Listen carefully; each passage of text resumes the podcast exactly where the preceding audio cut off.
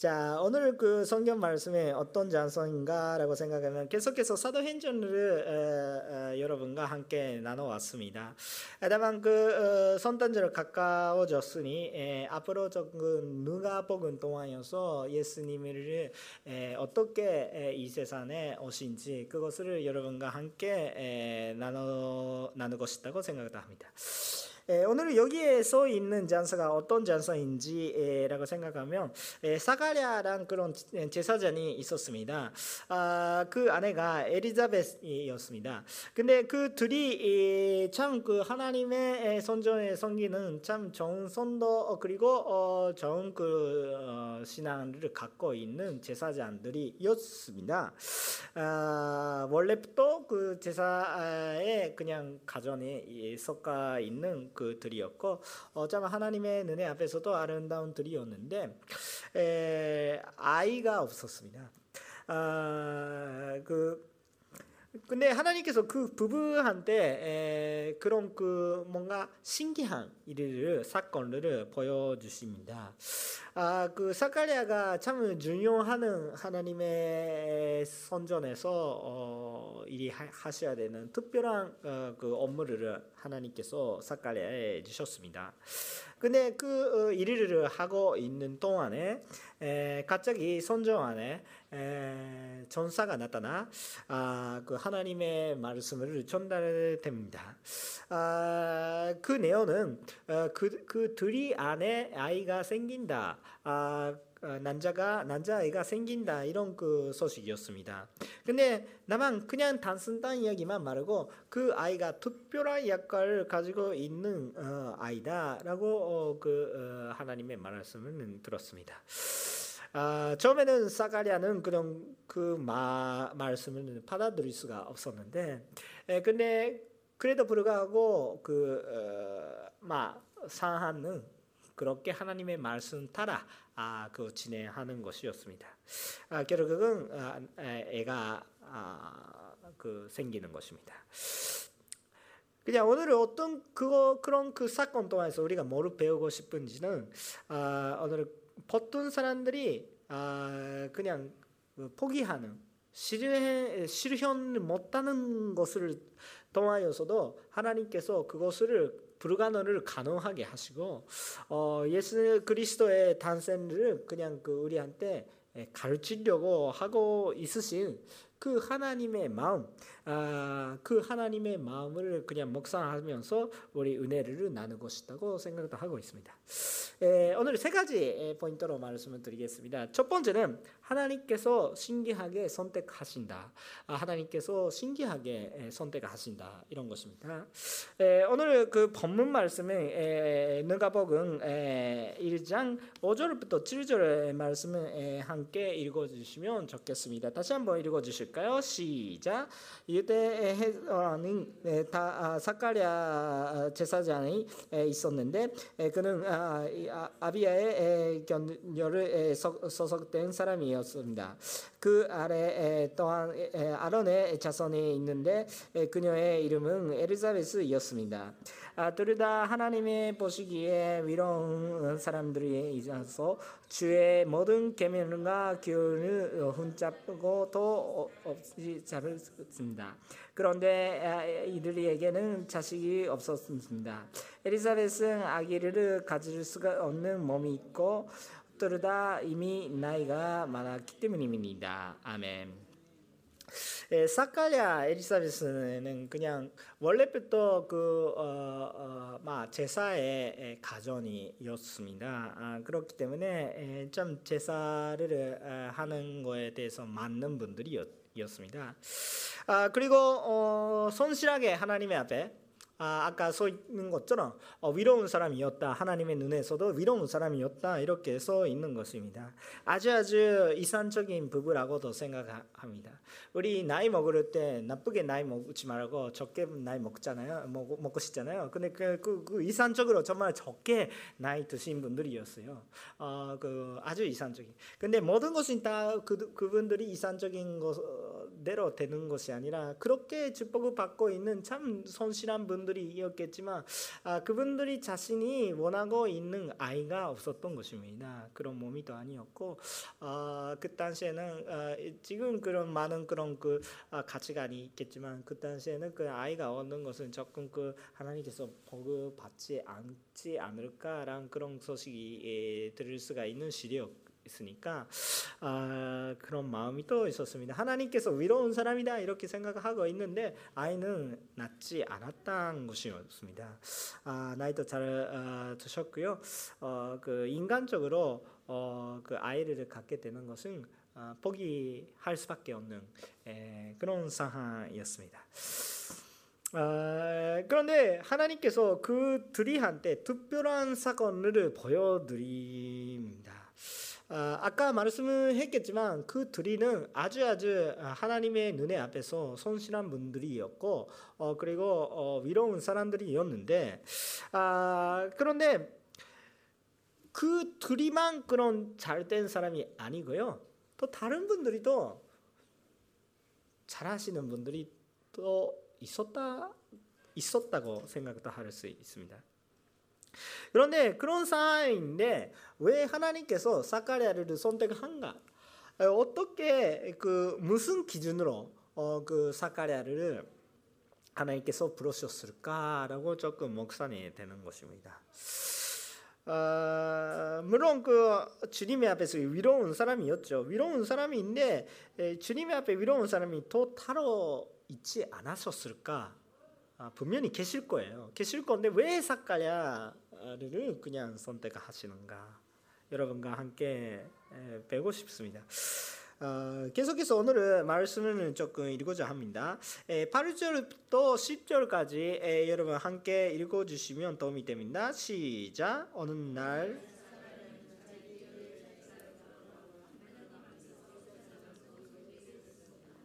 제사장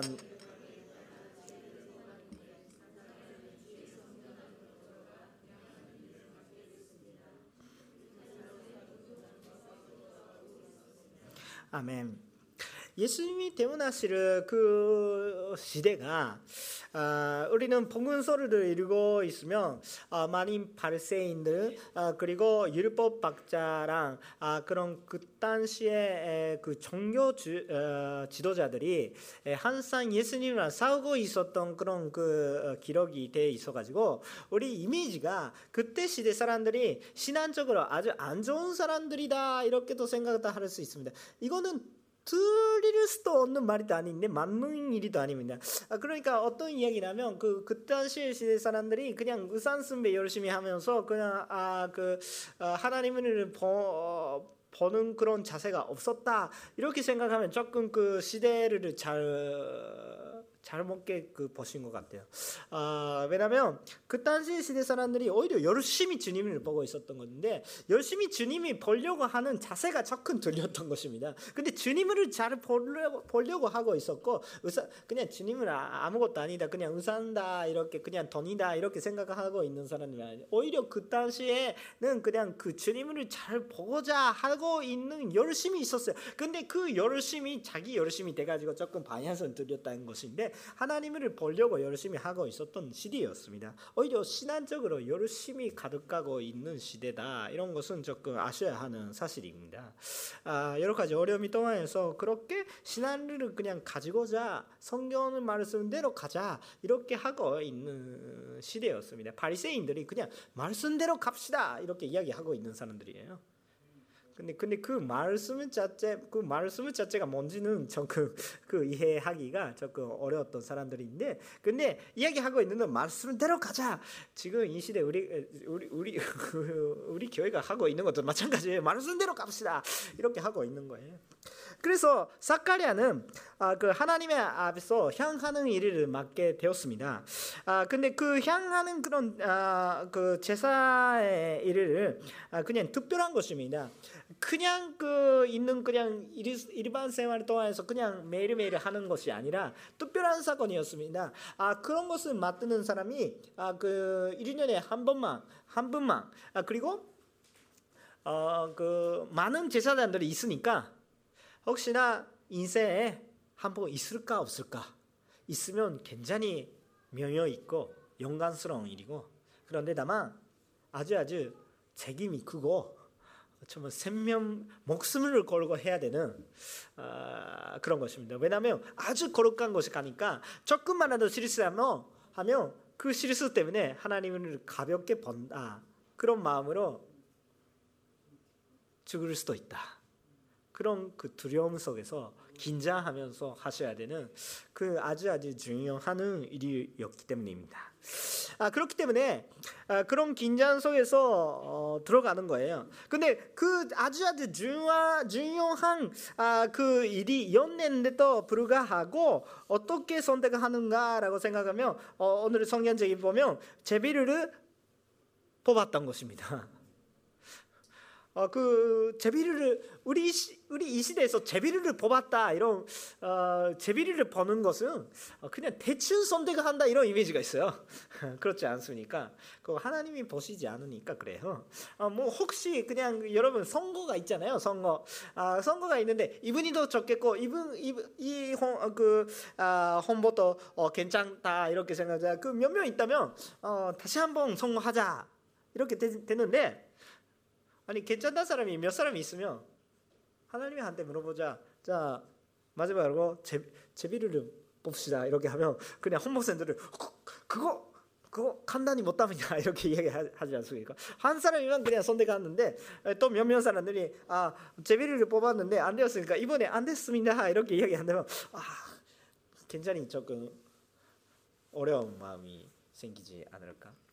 저는 그 일본어 앱에서 좀 이야기하지 않았고요. 지금 그 하, 고자 하, 지 말자고 좀 그 많이 고민했는데 아그 아, 나중에 조금 가정에서 문제가 생길지 모르겠지만 조금 고백하고 싶은 거 하나 있습니다.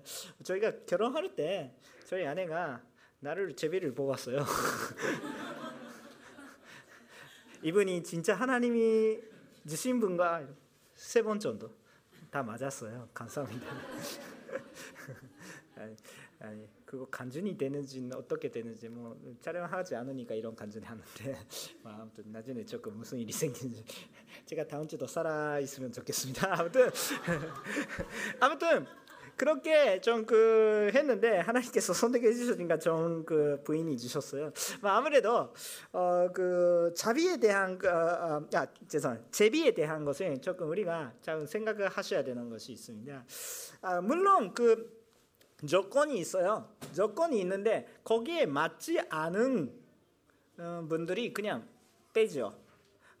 맞지 않은데 다 모아서 일단 사람이니까 다 모아서 그렇게 하는 그 너무 어, 그 하나님의 명그 어, 면령에 대해서 너무 하나님의 면령 가볍게 생각하는 것이는데 그 하나님께서 어, 이런 분이를 어, 세우시라 이렇게 하시는데 이런 분이 많아요.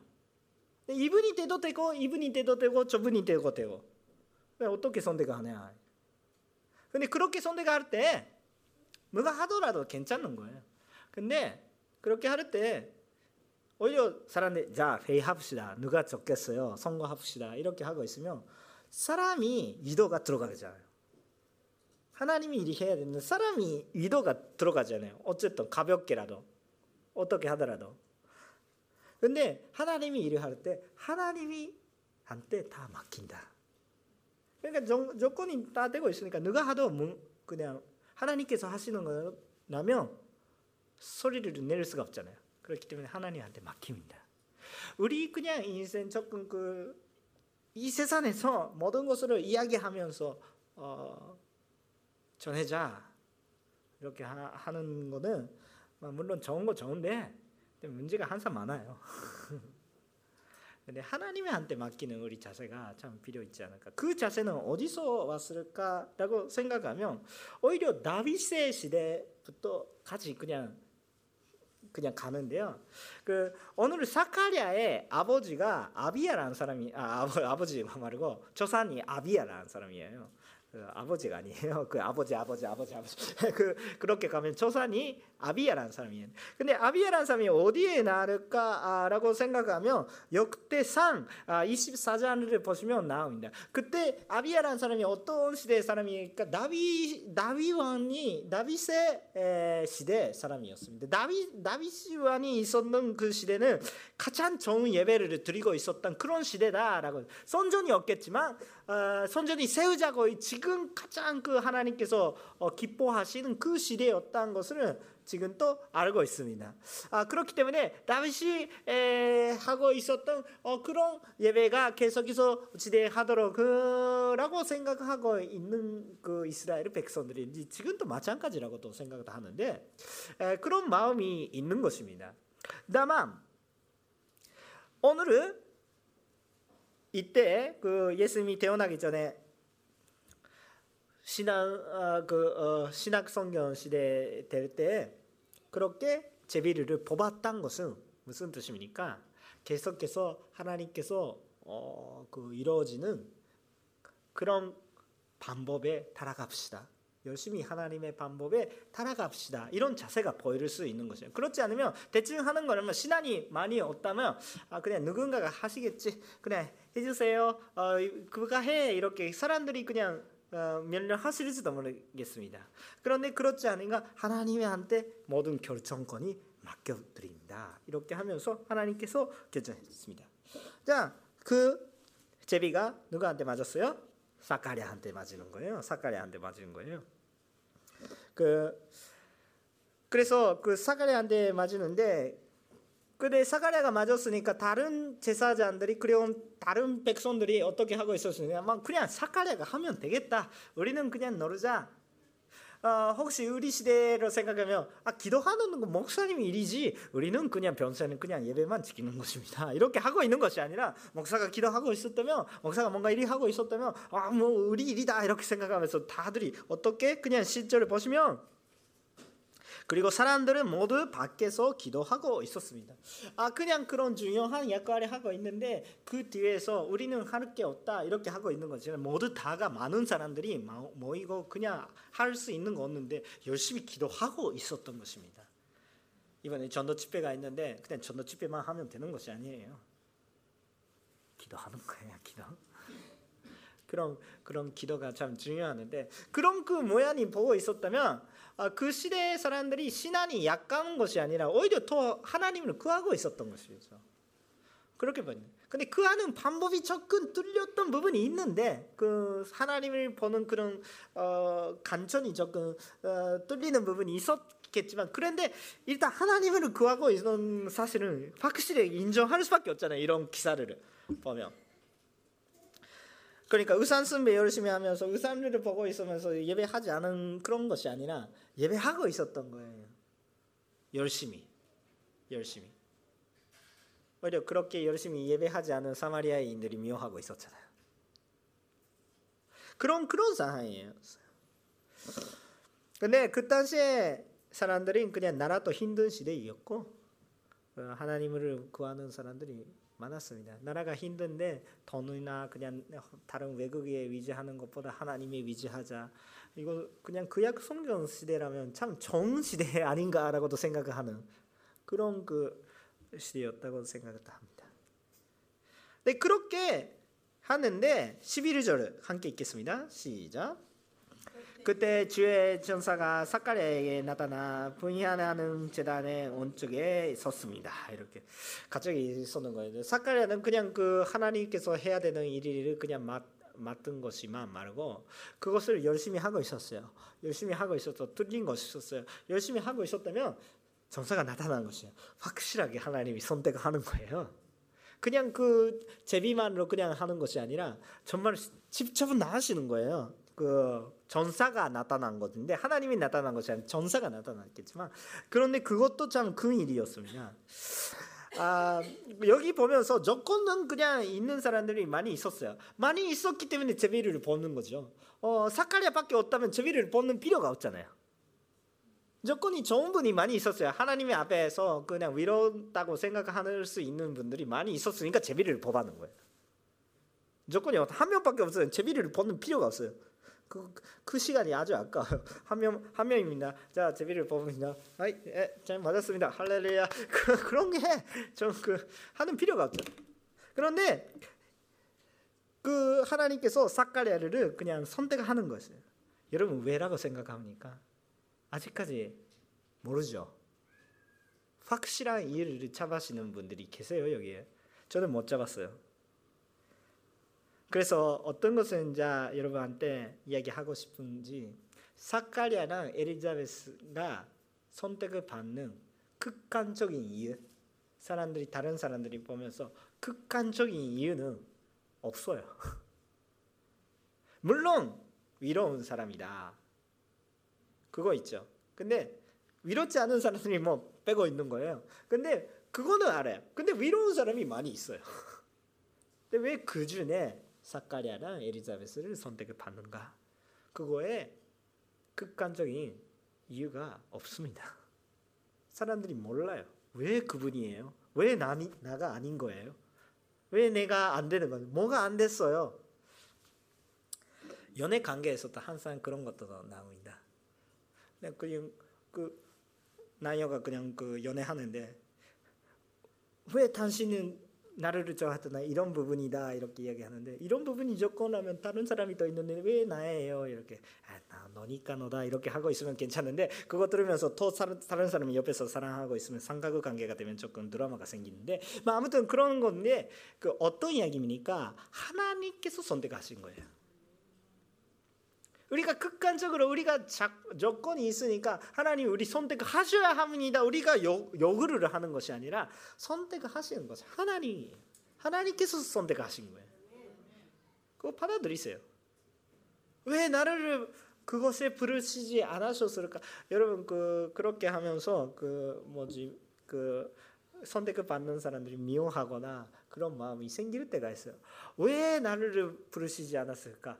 어, 예, 그분이 이렇게 은혜 주시는데 왜 나를 그렇게 안 쓰니까 이런 그 좀 질도가 생길 때도 있습니다. 우리 사람이니까 그런 게 있죠. 그 그거 저만 아니다고 생각도 하는데 그렇게 될 것이에요. 사람이니까 질도 그리고 그죠 미워하는 마음이 그런 생길 수도 있어요. 근데 받아들이세요. 하나님께서 해주신 것은 실수가 없습니다. 그분이 한테도 좋고 나의 한테도 좋은 거예요. 그분이 한테 그 일이 맡겼는데 나에게는 다른 일이 맡기십니다. 질투하는 필요는 없어요. 나에게 맡겼건 또 좋은 일이 있어요. 하나님께서 그렇게 해주셨다면 그거에 따라가세요. 좋은 것이니까. 근데 그분이 선택을 받는데 내가 내가 나쁘다. 그럼 이미 이미 아니잖아요. 그분이 선택을 받는 그 선택을 받는 것은 그냥 그분이만 좋은 그 은혜를 받는 것이 아니라 오히려 그분이 고생하겠다 이런 뜻이에요. 섬기는 자리거든요. 섬김 받는 거 누구예요? 우리 우리 우리한테 좋은 거예요. 그분이 선택을 해주셔서 감사합니다. 저는 항상 성, 그 신기한 것이 있어요. 뭐가 가장 신기한가 매주 매주 느끼고 있는데 왜 내가 여러분한테 설교하고 있을까? 뭐그 저의 인생 가운데 계속 있을 거예요. 그, 그 질문이. 그런데 확실하게 있는 게 하나님께서 선택해 주셨구나. 따라가겠습니다.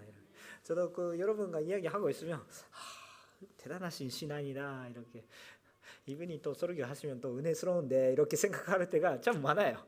많아요, 진짜로. 그 농담 말고 진짜 많게 느껴요. 이렇게 아 이분이 같이 저도 어, 그 신앙생활을 정말 그런 그 신앙생활을 가지고 있으면 되겠습니다. 이렇게 생각을 할 때도 있는데 신기하게 설교하게 하시는 것이 나를 뽑아 주신 거예요. 연약감이 또 있겠죠. 미숙한 것도 있겠죠. 다 고백하겠습니다. 다만 하나님께서 말하라 이렇게 말씀하니까 순종하겠습니다. 하나님께서 선택하시는 것이 우리가 극단적으로 우리가 요구하는 것이 아니에요. 하나님께서 선택해 주신 거예요. 그것을 받아들일 수 있는 여러분과 저와 여러분이 되시며 참 축복을 받을 수 있을 것입니다.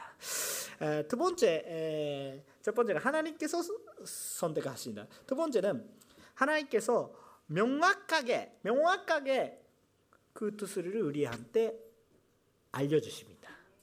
명확하게 하나님의 마음을 알려주십니다. 12절 보시면 좋겠습니다. 12절 함께 읽겠습니다. 시작. 본 사카랴는 갑자기 두려움을 사러 아멘. 에, 사카랴의 마음이 어떻습니까? 에, 전사를 봤으면 좀 두려움이 생겼습니다. 여러분 사카랴 입장이라면 어떤 마음이 생기십니까? 지금 지금 예배하고 있습니다. 예배하고 있는데 다 이렇게 전사가 나타나면 여러분 마음에 뭐가 나을까요? 가장 두려운 저입니다. 아마 가장 두려운 아, 저는 설교 잘못된 설교 했나 이렇게 생각을 하는지도 모르겠고 여러분도 어때요? 아, 그 전사까지 아닌데 예, 목사가 잠깐 이야기가 있습니다 이렇게 말씀하면 어떠, 어떻게 느낌입니까? 어, 뭐, 뭔지 근데 목사도 가끔씩 똑같은 마음이 생깁니다. 아, 선도님께서 목사님 조금 이야기가 있습니다. 네. 말씀하시죠. 이렇게 하는데 마음이 두근두근두근. 제가 뭔가 실수했나? 뭔가 내가 산조를 주지 않을까? 이렇게 좀 많이 이분이한테 뭘 약속을 잃어, 버리나 여러, 가지 여러 가지. 에, 그 일단 생각하죠. 아무것도 없으니까 아마 괜찮겠지 이렇게 생각하면서 갔으니 아니 그냥 산다예요 이렇게 하면서 아 그렇습니까 이렇게 어, 그런 그 일이 진짜 많은데요. 왜 그렇게 할까? 우리한테 여러분 가슴에 손을 넣으시면 우리한테 뭔가 회개해야 되는 것이 너무 많아서 그래요. 솔직한 마음이죠. 그거 아, 우리 가슴에 손을 넣어주시고 잠깐 생각해 보시죠. 저는 위로 쓸까? 아니죠. 저 마음이 생기는 아 그때 이런 거 말했구나.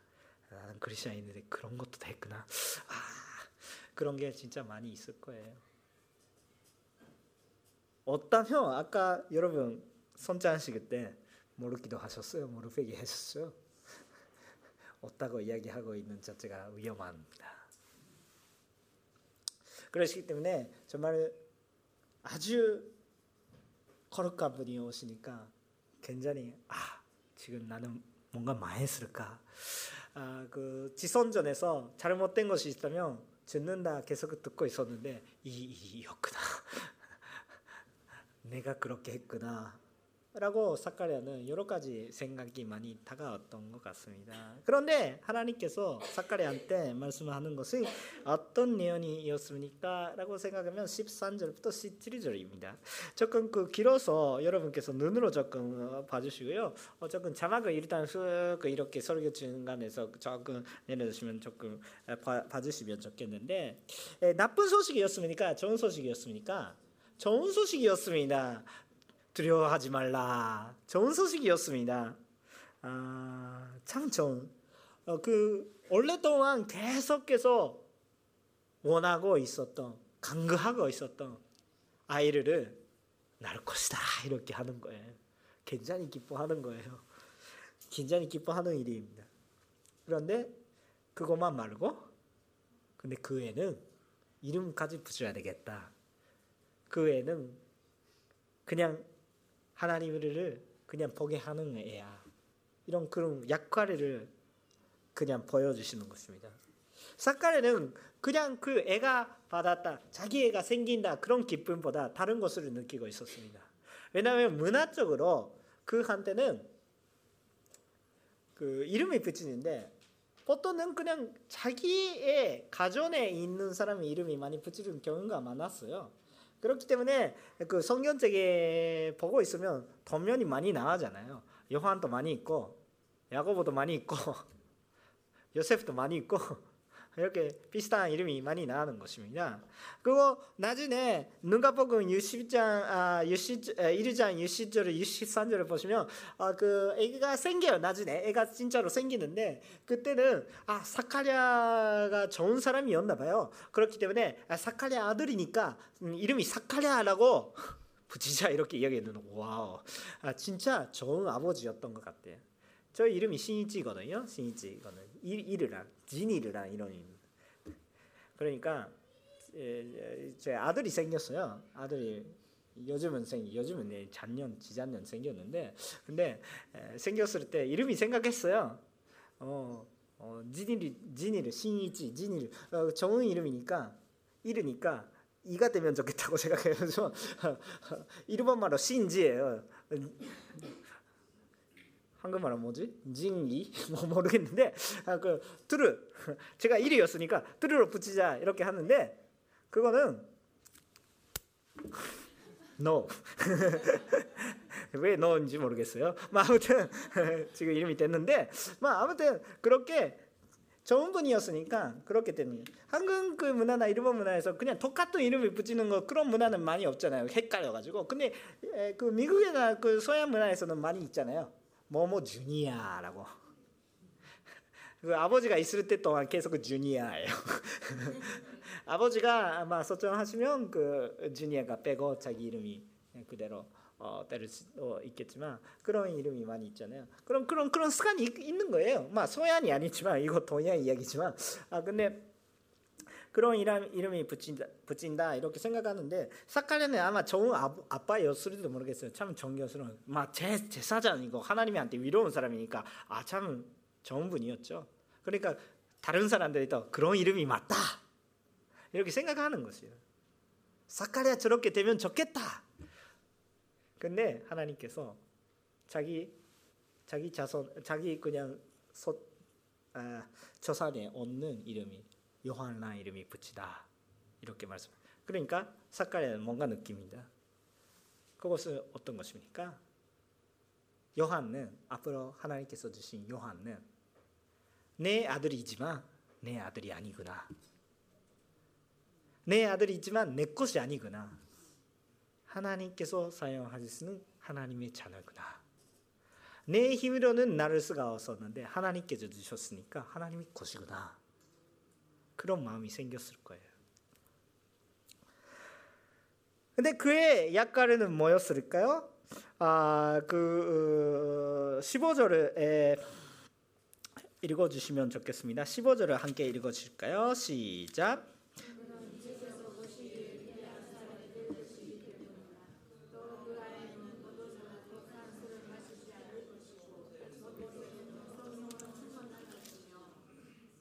네. 여기에 나는 막 포도주를 막 술을 먹지 않다 이렇게 하고 있는데 이것을 민숙이 보시면 6장 2절부터 5절을 에, 막 아, 열고 싶은 사람이 열어도 되는데 거기에 나는 사람이 나 나시르인란 그 그런 게 나아요. 그 나시르인이 뭔지 이렇게 너무 깊이 생각을 안 하셔도 되고 하셔도 되는데 근데 그분이 어떤 거는 간단하게 말씀을 드릴게요. 하나님이란 특별한 약속을 할때 그는 나시르인로서 살아자 이렇게 이야기하는 것이에요. 그가 또 특징이 뭔가 그 머리 자르지도 않거나 술을 마시지 않거나 이런 그 특징이 있어요. 근데 그 특징이 맞는 그런 기사가 나는 아 그러니까 사카리아는 아 이는 나시르인처럼 사람 그러니까 하나님은 특별한 약속이 있는 사람이다 이런 것도 느끼는 것입니다. 느끼는 것입니다. 자 그의 약과를 17절 17절을 읽어보세요. 17절 시작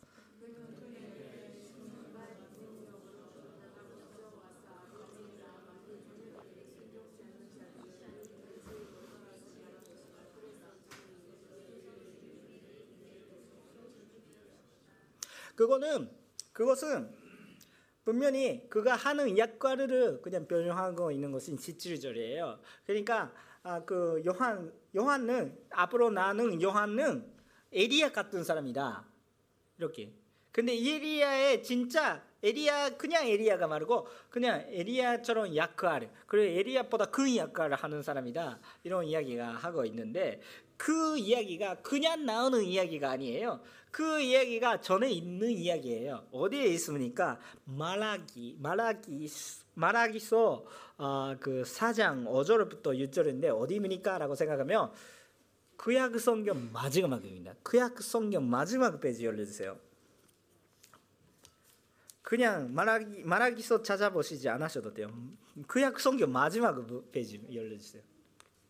거기가 말라기서 4장 5절 6절. 구약 성경 제일 마지막 그 말씀. 여러분 함께 읽겠습니까? 시작.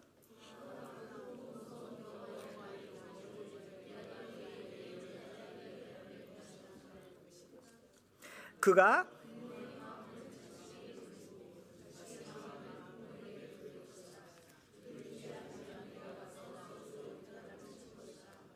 아멘.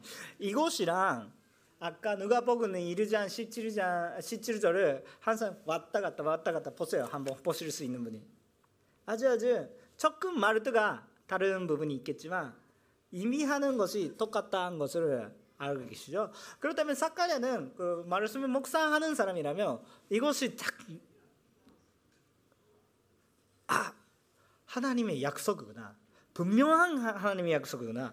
뭔가 대충대충 느끼는 것이 아니라 분명한 말씀은 아, 약속을 그냥 여기에 있었구나. 라고 느낄 수가 있어요. 왜냐하면 그는 제사자니까. 잘 성경책이 읽고 계시죠. 그리고 마라기서에 있는 기사랑 신학 성경 여기에 있는 그 장소까지 몇 년 동안 하나님의 말씀은 없었을까요? 그냥 작게 작게 그냥 아주 적게 생각하더라도 400년 동안이 말씀이 없었던 거예요. 400년 동안 말씀이 없었어요. 그러니까 오히려 더 열심히 찾았죠. 말해서 하나님의 마지막에 말씀을 하신 게 말하기서예요. 근데 거기, 거기에서 그냥 이야기하는 것이 그 연결되는 거예요. 그 약 성경이나 시약 성경 연결하는 부분이에요. 근데 400년 동안이 없었던 거예요, 말씀은. 침묵 속에 있었던 거예요, 하나님께서. 그 400년 동안이 뭐가 있었을까요? 이스라엘 백성들이 그냥 근근히 아무것도 없이 그냥 편하게 왔으니까 아니죠. 지배하는 나라가 그때 시대는 페르시아였는데 이 시대는 로마가 됐죠. 전쟁도 많이 있고 많이 싸움이 또 있고 여러 가지가 있었는데도 불구하고 말씀이 없었어요. 옛날에 말씀밖에. 그동안 계속 침묵 속에 있었어요. 물론 있었을지도 모르겠지만 성경책에 써 있지 않아요. 400년 동안.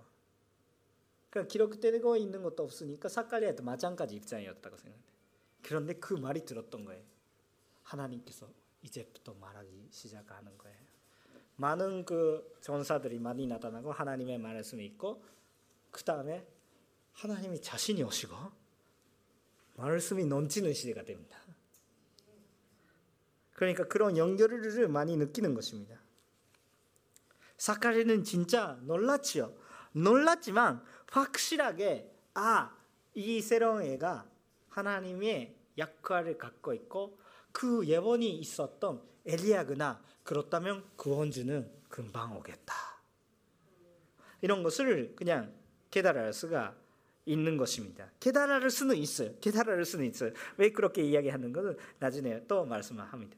그런데 그때 시대에 일어났던 것은 우리 시대에도 똑같은 하나님이니까 이렇게 해주실 거예요. 근데 우리는 아주 아주 특별한 경험을 하지 않아도 우리한테도 하나님께서 분명하게 말씀을 가르쳐 주십니다. 어떻게? 성경 말씀. 그거 사카리아 전도 그냥 특별한 그냥 아주 아주 그 율법을 잘 지키고 여기 율법을 지키고 있는 사람이 한 명도 없잖아요. 근데 그 율법을 잘 지키고 정말 주의하면서 그 오늘 예배 드리자 이렇게 하지 않아도 오늘 말씀을 읽으면 하나님의 말씀 들을 수가 있는 거예요.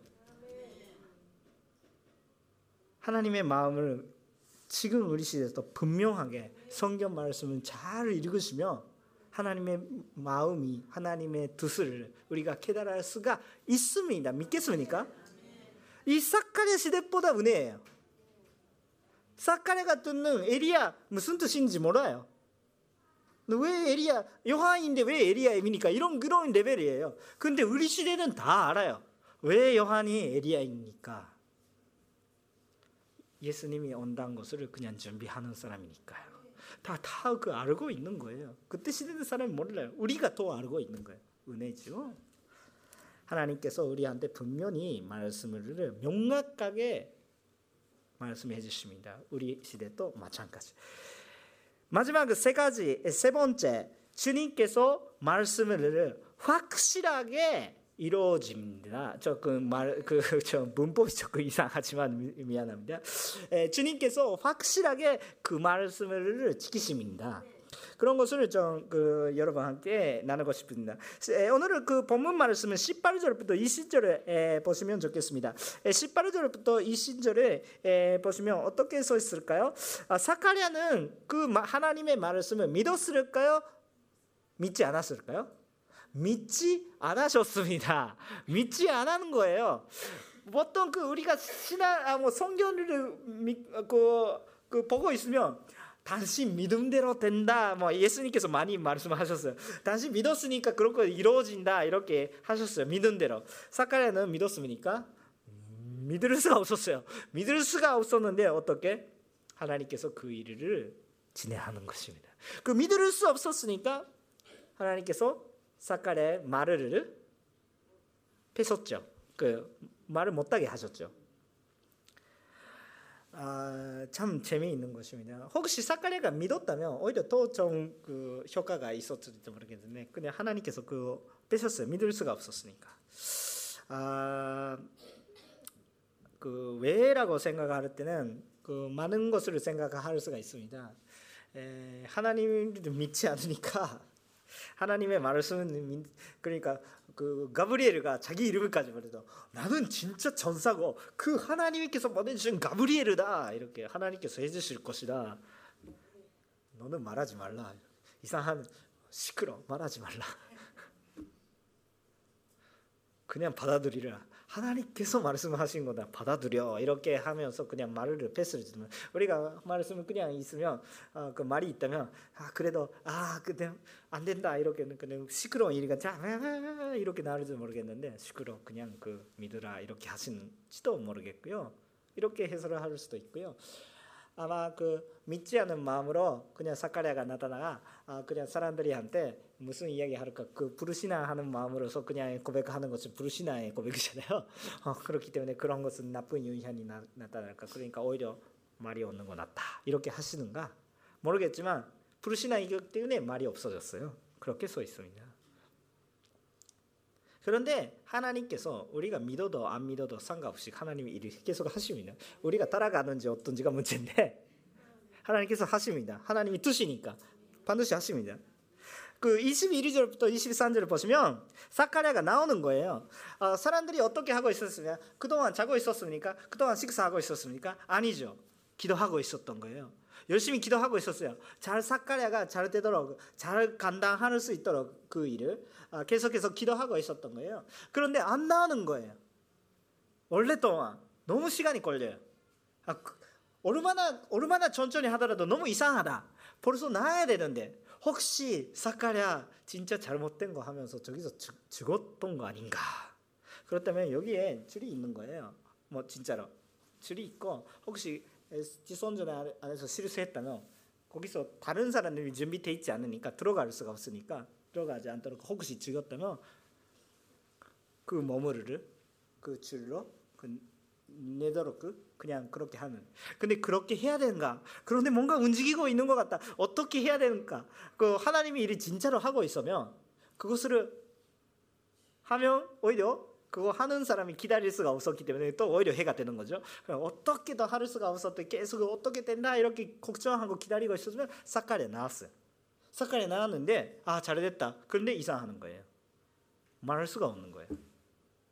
말할 수가 없었기 때문에 오히려 사람들이 아 사카리아 하나님의 꿈을 보셨구나. 하나님이 비전 보셨구나. 깨달았던 거예요. 하나님 하시는 것이 신기해요. 불신앙하는 사카레를 보면서 사람들이 믿게 하시는 거예요. 하나님께 하시는 것은 진짜 좋은 것이에요. 그 오히려 사카리아가 불신앙 그대로 그냥 나, 나왔으면 어떻게 그 나는 봤는데 어떻게 할까요? 이렇게 이야기하고 있었다면 아 당신 조금 머리가 조금 이상하게 되는 거야. 나 너는 말하고 있잖아. 아무도 믿지 않을 수도 모르 말할 수 없으니까 오히려 다 믿었어요. 신기하죠. 저희 서로가 아주 짧으면 오히려 더 좋을 수도 모르겠습니다. 아무튼 아무튼 에, 그렇게 하는 것이에요. 아무래도 우리가 그 빼고 싶은 것은 하나님께서 하시고 계신 것은 참 좋은 것이다 믿으세요. 참 유명한 말씀이 있습니다. 전도서 전도서 3장 11절 안성하고 계시는 분들도 많이 있을지도 모르겠습니다. 전서도 3장 11절의 말씀 전도서 3장 11절 말씀은 함께 읽겠습니다. 시작. 하나님의 모든 것을 그분 때 아름답게 만드시고 사람들의 마음속에 영원한 사모하는 마음을 주셨다. 그러나 하나님께서 하시는 일에 재원과 근바 알지 못하게 하셨다. 아멘. 하나님께서 아주 아주 큰 사람이시고 그냥 그 영원하신 분이 있기 때문에 우리가 하나님의 계획을 다는 몰라요. 알 수도 없어요. 다만 우리 시대에서 뭔가 하셨다면 우리가 이해가 못 갔더라도 하나님께서 하신 것이 나한테도 여러분한테도 아름답다. 좋은 것이다. 그것을 우리가 말씀대로 받아들일 수 있으면 좋겠습니다. 우리가 어, 그것을 받아들일 수 있는 사람이라면 우리 아주 행복합니다. 축복을 받는 사람들이다라고 또 말씀할 수가 있습니다. 하나님께서 우리와 달아서 우리는 약속을 잘 못 지킵니다. 솔직한 마음이죠. 여러분도 그렇지 않습니까? 그 어, 우리는 약속을 항상 못 지킵니다. 근데 우리 하나님은 약속을 반드시 지키겠습니다. 하나님께서 말씀을 이루어 주십니다. 그것은 우리가 늦다고 생각하더라도 하나님의 앞에서는 아주 좋은 타이밍, 하나님의 때딱 하고 있는 것입니다. 하나님의 한때 불가능이 없으니 우리가 불가능하다라고 생각하더라도 하나님의 한때는 가능합니다. 반드시 이루어집니다. 예수님이 탄생 전에 하나님께서 사람들을 축복을 하셨습니다. 아, 하나님께서 우리들이 참 그 축복을 해주시는지를 참 믿으시면 좋겠습니다. 그리고 그 예수님의 참 복음은 좋은 소식을 벌써 이루어지시는 것입니다. 벌써 이루어졌어요. 완성되고 있어요. 그러니까 우리는 믿기만 하면 되는 거예요. 받아들이면 되면 되는 거예요. 사카리아 때 아니고 우리는 받아들이.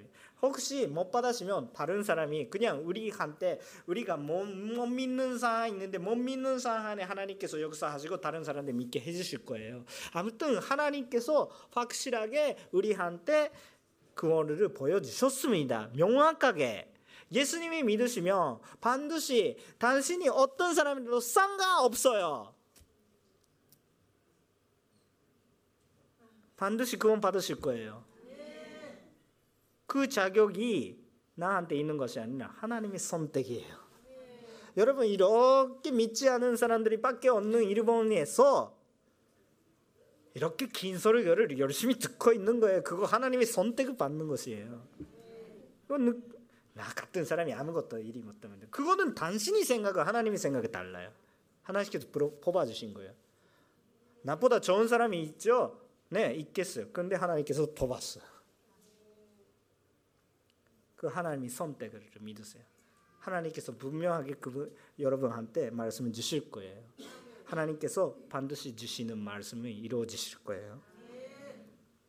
우리는 예수님이 과거만 보고 있으면 안 됩니다. 지금도 예수님이 살아계십니다. 앞으로 어떻게 되신 거예요? 오시는 거예요. 약속입니다. 예수님께서 다시 오십니다. 믿겠습니까? 하나님께서 반드시 그 일을 이루어 주십니다. 우리는 그것을 기다리고 있는 거예요. 오늘 그냥 그, 그 촛불을 하나 줬어요. 그, 붙였어요. 불을. 근데 그거는, 아, 손단지를 예수님이 옛날에 오셨으니까 우리 구원이다. 그것도 좋은 것입니다. 아, 그거 나쁜 것이 아닙니다. 굉장히 좋은 것이고 중요하는 것입니다. 근데 그거 옛날에 과거를 사모하는 것이 아니에요. 우리는 아, 이 예수님이 다시 오실 것이다. 우리 손단절에 하나님께서 반드시 놀라운 역사를 이 손단절을 통하여서도 이루어진다. 그래서 그래서 우리들을 따라가야 되겠다. 그냥 가만 있으면 안 되는 거예요. 우리 하나님을 사모하는 마음으로 그냥 손단절을 기다리고 있는데 부드러운 마음 말고 마음만 말고 뜨거운 마음으로 주님을 구하면서 기다려 주시면 참 좋겠다고 생각도 합니다. 아직 그 복음을 모르시는 분들한테 복음을 전하자. 예수님이 오실 때 같이 찬양하고 싶으니까 기도하겠습니다.